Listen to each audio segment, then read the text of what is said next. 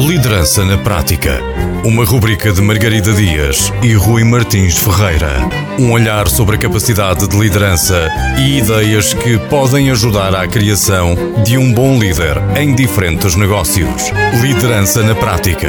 Para ouvir na Rádio Antena Minho e em podcast em antenaminho.pt. Boa tarde a todos e sejam bem-vindos ao episódio 40 da rubrica Liderança na Prática. Desta vez estão a ouvir Margarida Dias, como sempre, que está acompanhada por Rui Martins Ferreira. Olá a todos. E o tema de hoje é tomada de decisão. Importante para líderes e para qualquer ser humano, acredito eu. Mas nós, obviamente, que vamos enviesar para a liderança. A importância de sabermos tomar decisões, acredito que qualquer um dos nossos ouvintes esteja a ver qual é, porque a decisão, no fundo, é, é o que vai ditar e vai afetar o sucesso ou o insucesso de qualquer organização, pessoa ou equipa. E agora nós vamos explorar aqui um bocadinho porque é que é assim difícil, porque é que não há uma fórmula, apesar de existirem ferramentas disponíveis e percebermos o que é que realmente pode ajudar alguém a tomar melhores decisões. Vamos tentar. Mas eu confesso, Margarida, que a linha condutora deste episódio eu não a tenho. Acho que vai ser aquela que vamos estar mais. Pelo menos eu, all over the place. Ok. Não há ali uma linha. Mas pronto, acho que temos algumas coisas interessantes para dizer. Um, eu, quando vinha. A, quando estamos a preparar este episódio, estava a ler. O, a parte do livro do Princípios do Ray Dalio e ele tem uma parte lá que fala sobre um, tomar decisões e como, Uhum. é que, como é que tomamos melhores decisões de forma como é que aumentamos a probabilidade de tomar boas decisões.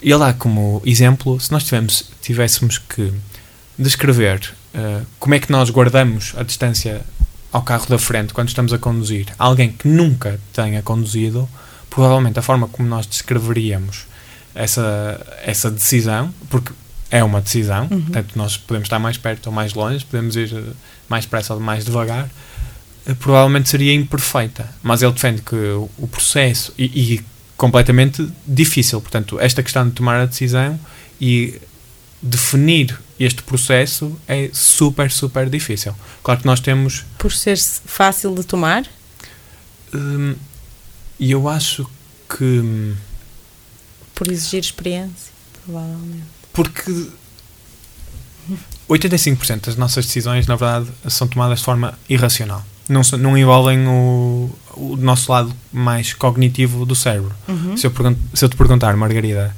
quando hoje te calçaste, eu não sei se estás de sapatilhas ou não, mas sapatilha. de sapatilhas, se apertaste primeiro a sapatilha direita ou a sapatilha esquerda, provavelmente não vais saber qual. E eu garanto-te que tomaste essa decisão, não acordaste calçada.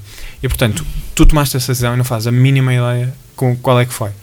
Porquê? Porque grande parte das decisões que nós tomamos são irracionais, ou se quiseres, não, são inconscientes. Uhum. Isso acontece por evolução humana. O nosso cérebro, apesar de ter 20% do corpo, apesar de ter apenas 7% do peso do corpo, consome 20% de energia. Portanto, estamos biologicamente programados para poupar energia. Era impossível, até estávamos a conversar eh, há pouco, era impossível sempre para qualquer decisão nós tomarmos um processo. Temos que parar, parar. é? Vamos comprar uma água ao supermercado, tem ali a fastia, tem ali a caramulo. Qual é que eu vou beber? Uma tem um pH de 7, outro 7.1. O que é que, qual é que é o pH, o impacto de pH no nosso corpo? Bora ver um paper científico para é Já impossível, morremos de antes de. é impossível viver a vida assim. Um, e, e portanto temos que tomar decisões. A nossa experiência é um dos grandes, uma das grandes ajudas nessa tomada de decisão. O Herbert Simon, Prémio Nobel de Economia, em 78, ele fala um bocadinho disso, que é nós, enquanto seres humanos, não tomamos decisões excelentes, tomamos decisões boas o suficiente. E está tudo bem. No- na maior parte das vezes, o nosso processo de tomar decisão que nós temos inconsciente funciona lindamente. Outras vezes não funciona, por isso é que vemos pessoas a perder imenso dinheiro em crash da bolsa ou em entrar em esquemas Ponzi, etc. São decisões terríveis que não estamos a falar de uma decisão em que a pessoa escolheu o restaurante errado, estamos a falar que perdeu a casa, Milhões. por exemplo, Uhum. perdeu milhões. São decisões terríveis. E, e, na altura, obviamente, a pessoa pensou que estava a tomar a decisão certa. Sim, desculpa interromper-te, é só porque fizeste-me lembrar uma questão que eu acho que pode ser interessante no sentido em que faz a com o nosso episódio anterior, uh, que é uh, quando falamos dos temas de talento, não, não, não são todos, mas alguns indicam formas mais naturais de uh, aquela pessoa tomar decisões. E recentemente numa equipa foi interessante que uma pessoa tinha um tema de talento que o, cujo nome é empatia e lá diz, lá diz, está uh, englobado, mas depois cada pessoa é que vê se aquilo realmente se manifesta em si próprio ou não. Mas supostamente quem tem esse nos top 5 toma mais decisões de forma intuitiva. Uhum. Enquanto que alguém que tenha, por exemplo, nos top 5 um analítico, toma mais melhores decisões baseado em factos e dados. E foi interessante porque essa pessoa que tinha empatia alta, quando eu trouxe isso à tona, será que tendes a tomar mais decisões de forma intuitiva, ela riu-se e disse: Eu não tinha esta noção até aquela outra pessoa da minha equipa me apontar isso. E eu neguei, porque eu sempre me quis ver como alguém racional, científico, eu acredito em ciência, mas foi a maneira como ela me disse, sem julgar e até de forma curiosa, eh, que me fez até estar atenta e perceber se realmente fazia isso. E ela disse que até em situações em que tem informação a apontar para um lado, se a intuição dela lhe diz para outra, ela é incapaz de seguir a, a, a informação. Então achei super interessante aqui é também trazer. Difícil. É muito difícil. Queres um exemplo altamente?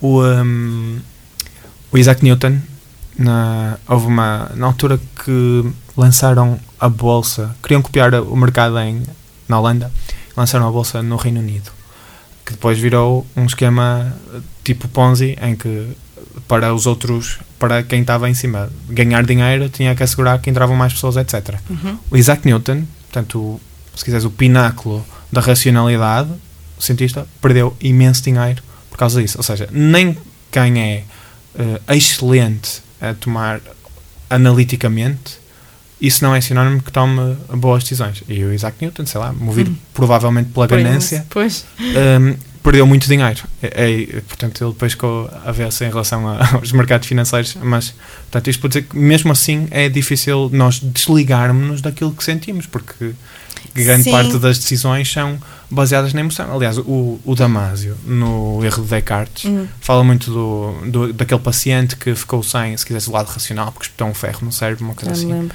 depois não conseguia tomar decisões tão simples como quero uma tosta mista ou, ou quero. Uhum.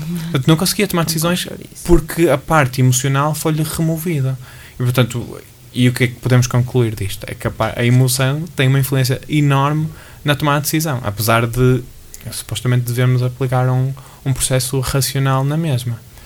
Sim, eu só quis trazer porque nós vamos trazer esse, alguns processos, algumas ferramentas e nunca quer dizer que nenhuma delas é a solução ou que dá para toda a gente.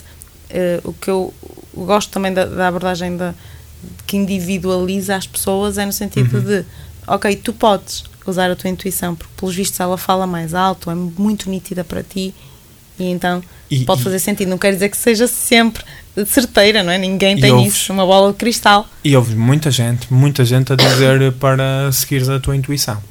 Pois, só que alguém que não tem, por exemplo, esses temas de talento que diriam isso, já não faz sentido e até uh, é aconselhado antes a uhum. ponderar, seguir os, os números. Essa é uma, é uma distinção uh, interessante. Mas sabes que há outra, há outra forma, se quiseres, de vermos isso, e eu não sei se eles depois consideraram, se quiseres, a inclina, inclinação natural das pessoas no sucesso de seguir a inclinação ou no sucesso de seguir. Um, o lado mais racional. Ou seja, é, não sei se estudaram no, no, usar a intuição ou o lado racional, se a inclinação natural das pessoas, portanto, se naturalmente tens uma inclinação para usar a tua intuição e por isso consegues tomar melhores decisões baseadas na intuição, uh, ou se tens uma inclinação natural no lado racional e por causa disso és melhor a usar o lado racional. A distinção feita, que vem no Thinking Fast and Slow, ou Pensar Rápido e Devagar, e devagar uhum. do Daniel Kahneman, é que para tarefas, e isso foi um estudo que ele fez com outra, outro cientista, eu não sei qual é o nome, mas uh, em tarefas em que o feedback é, da decisão é imediato, tu podes usar a tua intuição, porque foste aprendendo ao longo do tempo uh, de forma quase automática. Um exemplo que eles dão é uh, a travar, por exemplo, no carro. Quando travamos no carro, rapidamente, portanto, a decisão, recebemos logo o, o feedback do uhum. carro travar mais depressa, mais intensamente ou menos intensamente. Versus, por exemplo, clínicos, psiquiatras ou psicólogos, que a decisão relativamente à, à prática clínica, se quiseres, o feedback da mesma, o sucesso da mesma é muito distante, muito distante. E por causa disso, a intuição perde-se. Porque eles não conseguem saber se, se. Teve efeito ou não, não é? Pronto, exato. E, e no, no livro fala também de exemplos em que, ao contrário daquilo que possamos pensar, em uh, médicos de clínica geral, ao longo do tempo, o, o sucesso do diagnóstico ia piorando com a experiência porque iam ficando mais confiantes, iam estando menos atento aos sinais que o, do, que o doente uh, retratava e era mais, ok, eu já ouvi isto em algum lado, é esta doença. Portanto, uhum. o nível de sucesso, ao contrário do que seria de esperar, não é? com mais experiência, mais, uh, melhor capacidade, ia diminuindo. Portanto, okay. uh, isto Portanto, seja, voltando ao... Vejam a idade do vosso médico de família. não, mas voltando ao ponto atrás, ou seja, não havia aqui a distinção na questão de se a pessoa naturalmente estava mais inclinada para a intuição ou para a racionalidade, se quiseres. Mas se calhar nem foi um fator ponderado. E se calhar era interessante ter, ficar a sugestão para, okay. para um próximo estudo se, se esses fatores não, ficaram, não, forem, não tiverem sido considerados. Olha, mas nós precisamos dar aqui então uh, algo prático para quem nos ouve Sim, para estamos aqui a falar, melhorar. há ferramentas, há ferramentas. É o que eu digo, all Pronto, over é the place. É os prós e contras, e não é a única coisa que nós temos aqui hoje para brincar. Vamos uh, explorar então, uh, se calhar em primeiro lugar, tu já, já tivemos a trazer com os exemplos o que é que nos atrapalha na tomada de decisão, não é? Ou seja, trouxeste essa parte da experiência, um, de, que está associado a uma demasiada confiança, que nem sempre está associada à experiência, ou seja, quando estamos demasiado confiantes, não, é, sim, o, é outro. Dunning-Kruger. Quanto menos sabemos, às vezes tornamos-nos confiantes de alguma coisa, erroneamente, não é? Depois há o, o oposto, demasiado medo em, em falhar uh, ou, ou, em arriscar mesmo. Uh, tanto como líder, como quando estamos numa equipa, seja para dar opinião ou para mesmo, ok, vamos experimentar isto, ver o que é que acontece. Às uhum. vezes as consequências não são assim tão grandes e há muita gente que se esquece dessa parte de vamos experimentar. Por acaso é uma coisa que um, fui repetindo muito uh, a líderes que, com, com quem trabalho, porque muitas vezes sentem que estão a, a escrever na pedra. Para tudo eu acho que até já partilhei aqui, por exemplo, flexibilidade de horários. Ah, isso depois não corre bem, isso depois voltas atrás. Já também tem receio de serem vistos como hum, estarem sempre a mudar de posição, se calhar. Okay. Não sei se isso pode ter influenciado. Uh, claro que muita coisa pode influenciar, mas é muito comum. Ou seja, um, ajuda e até responsabiliza de certa forma a equipa, porque quando mostramos demasiada confiança, não é? Vamos para aqui, é assim, este é o melhor caminho. O resto da equipa, ok, ele sabe, não é? Vou fazer o que, o que a pessoa me está a mandar. É muito diferente de, olhem, acho que isto pode ser uma boa ideia, não tenho a certeza, vamos experimentar. Expor. Uhum. A expor, dar uma ideia mais de experiência e, e aí em vez de ser, ok, ele sabe, a pessoa já se põe com os pés também, não é? Com as mãos na massa de ok, de que forma é que eu posso ajudar, isto faz-me sentido ou não, eu quero fazer parte disto. Eh, já entram aqui até outras partes de liderança que nós temos vindo a falar, eh, não necessariamente associadas à tomada de decisão. Sem dúvida. Depois também temos o, o tempo, não é? Uma coisa é uh, termos a possibilidade de tomar uma decisão com tempo, mas nem sempre, principalmente no mundo do, dos negócios, nós sabemos que esse tempo existe. Temos que dar resposta, seja a fornecedores, a clientes, a equipas. Temos que, se não ficamos sempre parados, não é? Sejam elas decisões pequeninas ou grandes, muitas delas têm que ser tomadas à pressa. Uh, e então isso impede muitas vezes de, de tomarmos as melhores decisões.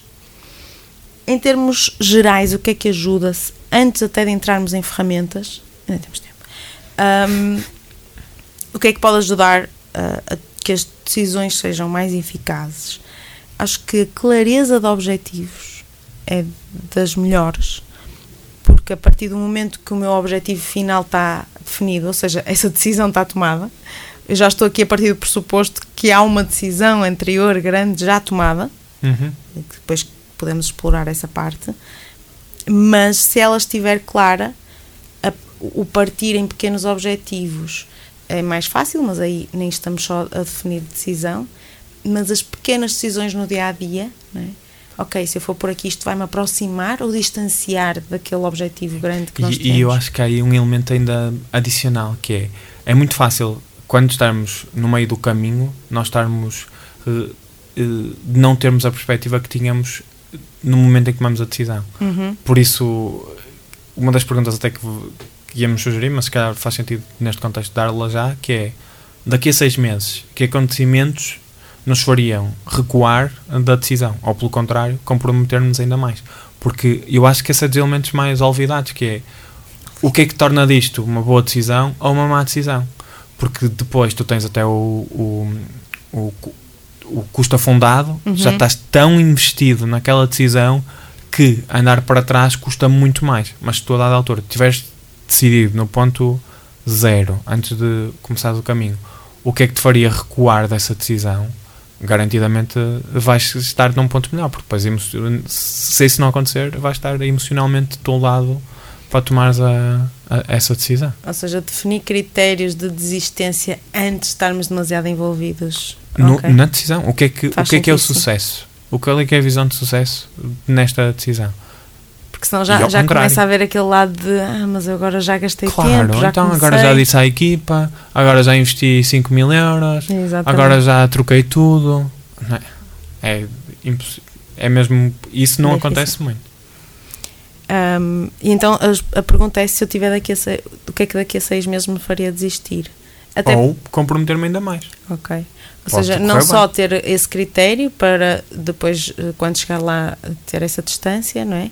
Mas também ajuda-me a, já daqui do ponto zero estar aware, eh, ajuda-me? Consciente. Consciente Uhum. da, dos- do que é que eu quero evitar e do que é que eu quero procurar, não é? Ainda fico mais claro. Depois, a óbvia avaliação de riscos e potenciais benefícios, isto no fundo é os nossos prós e contras, se quisermos ver assim. Olha, Deixa-me só adicionar que nessa questão convém pensar também nas consequências de segunda ordem dessas tomadas de decisão. Se quiserem, agora como está um ambiente, não queria entrar em temas políticos, nem, mas a questão, por exemplo, do despedimento lá do, do Frederico Pinheiro. Hum. Se o João Galamba soubesse que toda aquela decisão, ou, ou, ou se quiseres, antes disso, a ocultação da reunião ia levar às consequências que levou, garantidamente isso não ia acontecer. Sim. Portanto, consequências de segunda ordem de uma decisão, que no caso foi a ocultação, eh, É se decisão tivesse antevido ou antevisto, isso eh, não, garantidamente não tinha tomado essa decisão. Pois, E é- Mas isso nós dizemos todos, não é? Digo eu, se eu, se eu soubesse. certo, mas não é? está bem. Mas a- uma questão é pensar o que é que pode acontecer adicionalmente. Claro, sim, nessa. Ir um bocadinho mais além da, da tal e decisão. o contexto em si. Não, não é? mas há exemplos onde é mais difícil, se quiseres, prever, por exemplo, os vistos gold e. eh, há de haver mais fatores, por exemplo, a questão dos vistos gold e a subida e a dificuldade do acesso à habitação do português comum. Claro Uhum. que é o turismo, etc. Mas os vistos gold claramente contribuíram. Se calhar a decisão tinha sido pensada de outra forma. Porque, obviamente, a consequência Uhum. col- colateral da subida enormemente dos custos de habitação não é uma consequência positiva para a o português comum, não é? Uhum, exatamente. Ah, sim. Ah, uma- outro ponto seria considerar outras opiniões, o que nos leva a um ponto maior no caso da liderança, não é? Porque a maioria das empresas, pelo menos que me rodeiam da minha amostra, eh, funciona. As, a última palavra é do líder. Maioria. Que a maioria também tam- das com quem eu convivo, posso dizer hum, com algum orgulho que são pessoas que vão pedir hum, a opinião de- da equipa, alguns de toda, outros de parte, só de algumas pessoas da equipa, mas não tomam decisões sozinhos, porque também não se sentem confortáveis nessa posição. Mas também há outros estilos de liderança. O, o- um que ainda vejo, mas já com menos frequência, é eu tomo todas as decisões e o resto só faz o que eu digo e ninguém tem uh, qualquer palavra a dizer sobre nada, uh, absolutamente. E o oposto que também começo a observar é a autonomia quase extrema, não é? O oposto desta, deste autocrático, uh, aquela liberdade e autonomia máximas em que uh, depois já havia constrangimentos, não é? No sentido, ok, então todos decidimos tudo. Somos uma empresa pequena, não há problema nenhum, isto é fácil.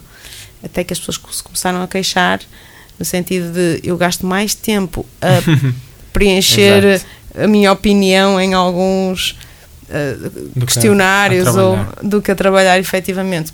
E ainda por cima decisões que eu quero lá saber qual dos orçamentos é que vem arranjar o ar-condicionado do escritório. As paredes de amarelo ou de branco. Exatamente, ou seja, tem, depois tem que se quase levar ali a um nível de, mas, ok, mas quem é que toma essas decisões? Já vi soluções várias de pessoas que uh, dividem as decisões por áreas e roda entre a equipa uhum. quem é que está a tomar decisões sobre aquilo durante X tempo.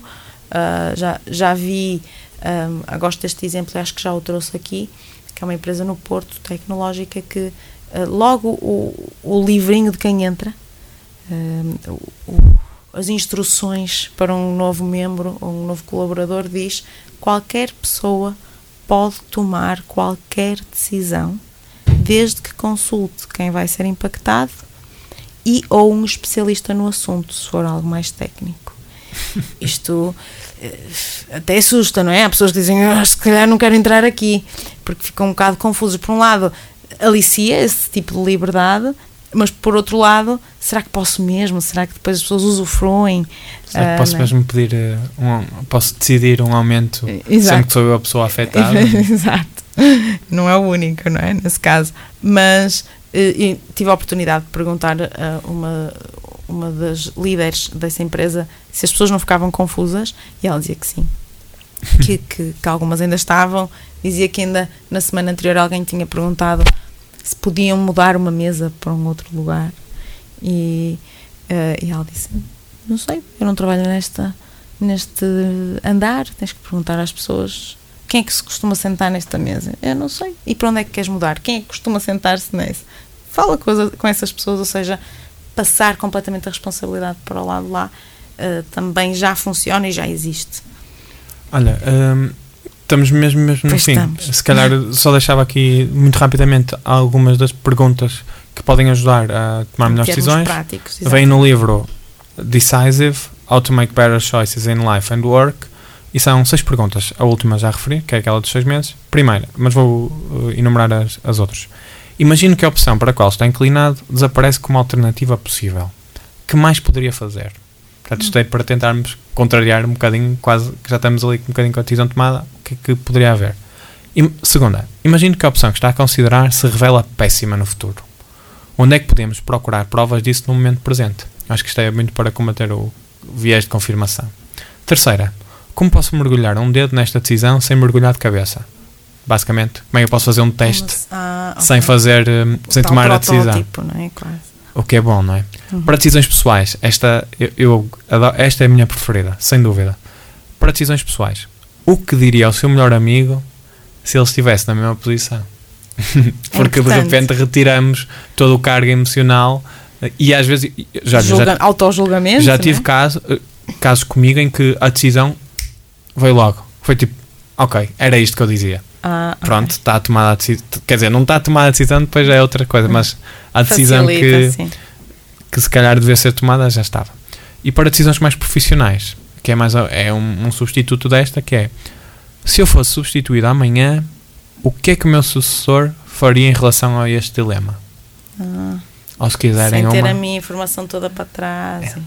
E não sou se o Elon Musk, ou então, é outra, se quiser, uma variação. Se, eu, se o Elon Musk uh, tomasse a minha posição, ou se okay. eu fosse substituído pelo Elon Musk, o que é que ele faria?